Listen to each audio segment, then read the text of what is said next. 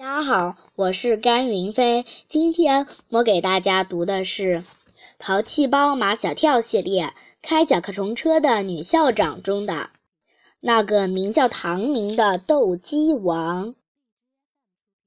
男家长、女家长纷纷上台去讲了自己的童年故事。那些讲得最动情的家长，讲得绘声绘色、手舞足蹈的家长，往往是一些颇有建树的成功人士，比如马小跳的爸爸马天笑先生，比如唐飞的爸爸唐董事长，因为他们是真正成熟的人，而真正成熟的人是已经脱离了童年，而又没有失去童年最好的特征的人。欧阳校长还留出一些时间让家长们玩。我们准备了玻璃弹珠、铁环、沙包、橡皮筋，家长们可以尽情的玩。家长们蜂拥而上，一些男家长抓起个玻璃弹珠，蹲在地上便玩起来。五颜六色的玻璃弹珠在地上滚来滚去，男家长们的眼珠子追随着玻璃弹珠，手脚并用，在地上爬来爬去。那些滚铁环的男家长来到操场的跑道上，铁环在红色的塑胶跑道上发出哗哗的声响，滚铁环的队伍浩浩荡荡。马天笑先生和唐董事长没有去打弹珠，也没有去滚铁环。刚才的斗鸡才斗了一个回合，没有分出胜负。斗鸡王唐董事长哪肯罢休？他一定要斗出个胜负来。唐董事长单脚跳着向马田小先生撞去，这力量太猛了。单脚独立的马田小先生身体晃了一晃，另一条腿便落地了。这就算输了，如何？唐董事长得意极了，咱这斗鸡王名不虚传吧？零比一，再来再来！马天笑先生也不是轻易服输的人，才斗了一个回合，三回合见分晓。杭董事长如一辆进攻型坦克，又发起了第二轮进攻。单脚跳着的马天笑先生见他来势凶猛。立即站稳，如在地上生了根似的。唐董事长正面撞来，他的啤酒肚好似一个吹足气的气球，撞在马天笑先生的身上，又弹了回去。马天笑先生趁机反攻，几乎不用什么力气，就让唐董事长另一条闲着的腿落了地。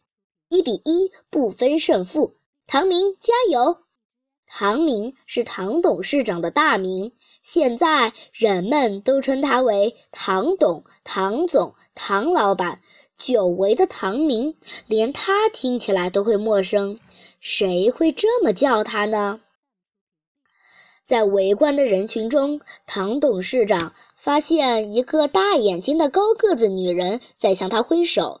岁月沧桑，可这大眼睛女人还是二十几年前的那双大眼睛。他想起来了。这个向他挥手的女人是他小学班上个子最高、眼睛最大的女同学，那时候还挺崇拜他的。唐董事长突然有些紧张起来。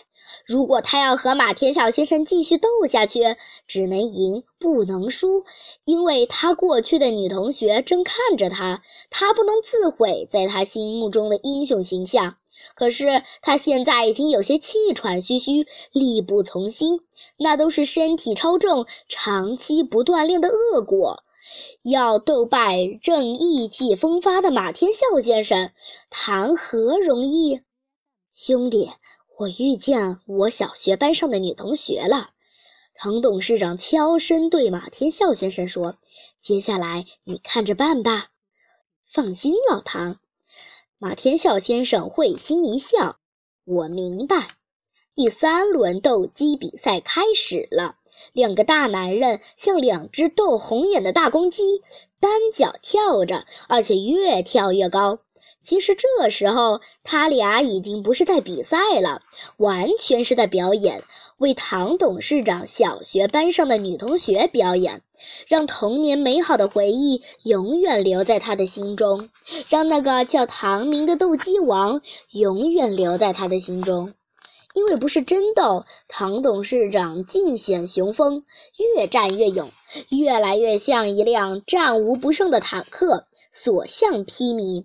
马天笑先生配合的天衣无缝，做出无力抵挡的样子，最后败下阵来，太棒了！唐宁，大眼睛、高个子女人兴奋的样子，完全像一个小女孩。你还是原来的斗鸡王。唐董事长一边向他的小学女同学点头微笑，一边在下面悄悄握一下马天笑先生的手。兄弟，谢了。小学女同学朝他们走来。唐明，这么多年了，我一眼就把你认出来了，是吗？唐董事长嘿嘿的笑着。胖了，胖了。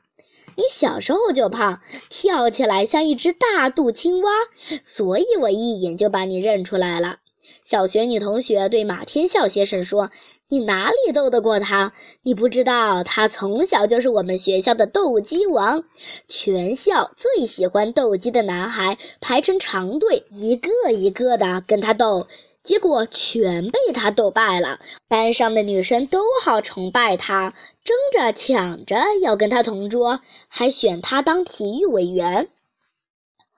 我对你们女生也够可以的。”唐董事长说：“记得读五年级那时候还有城墙，我在城墙边发现了一片桑树林，树上结满了紫黑紫黑的桑葚。放学后，我带了一大群女同学去了那里，我在树上摘，她们在树下吃。”听到这里，小学女同学已经笑弯腰了，还说呢：“我们吃的牙齿、嘴唇全是黑的。”衣服上也是斑斑点点的桑葚汁，怎么洗都洗不干净。家长们都带着自己的女儿到唐明他们家去告状。我爸把我痛打了一顿，屁股肿了好几天。唐董事长接着说：“我爸教育我说，你为什么不带男同学去吃，偏要带女同学去吃呢？”我说：“男同学没有一个选我当体育委员，选我的都是女同学。”我爸又教育我说：“人家女同学一个个都那么漂亮，把人家的嘴巴吃黑了，你负得起这个责任吗？”小学女同学又笑弯腰了，这一次眼泪都笑了出来。唐董事长平时的话并不多，可是说起童年的故事却滔滔不绝。他说：“小时候，男生女生还爱在一起玩抓特务的游戏。因为他胖，所以总是扮演敌军总司令；而这位大眼睛、高个子的女同学总是扮演女特务。你说那时候我们没有现在的孩子吃得好、穿得好，怎么就那么好玩、那么快乐呢？”这位女同学的女儿也在这个学校读书，比唐飞高一个年级。因为那时候在学校不会没完没了的考试，也不会以考试成绩来给学生排名次。每学期都会安排春游、秋游，参观植物园、动物园，每个月都去看电影、看演出。还有，马天笑先生接着唐董事长的话说：“我们的父母也不像现在的家长那么急切的望子成龙。”我记得我爸对我的最高期望就是做一个能够自食其力的人。也许他老人家做梦也没想到，那个经常给他闯祸的儿子，今天会成为举世闻名的玩具设计师。你爸你妈也没想到吧？小学女同学笑着问唐董事长：“那个爱斗鸡、总是流着鼻涕的淘气包，今天会成为一个大集团的董事长？”其实，任何一个有成就的人，你去问问他，他一定会有一个精彩的童年。只有这样的人，才会有梦想、有信念、有一颗可以飞翔的自由的心。做大事的人，都是先做人后做事。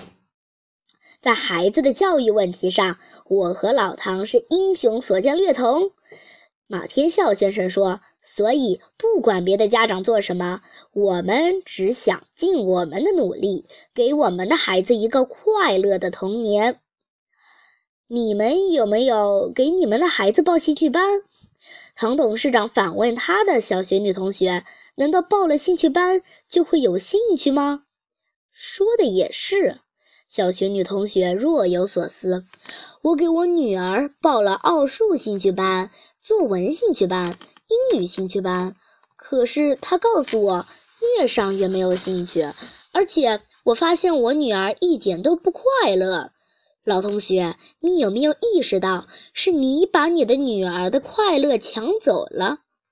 小学女同学终于有所醒悟，明白了欧阳校长为什么要在周末家长课堂搞这么一个找回童年记忆活动的良苦用心。谢谢大家。